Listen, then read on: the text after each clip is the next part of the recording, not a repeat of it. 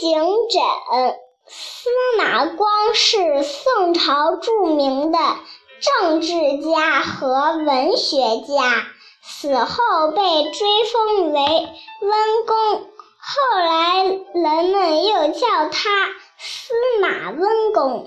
他从小聪明过人，被誉为神童，但他并不骄傲，学习十分勤奋。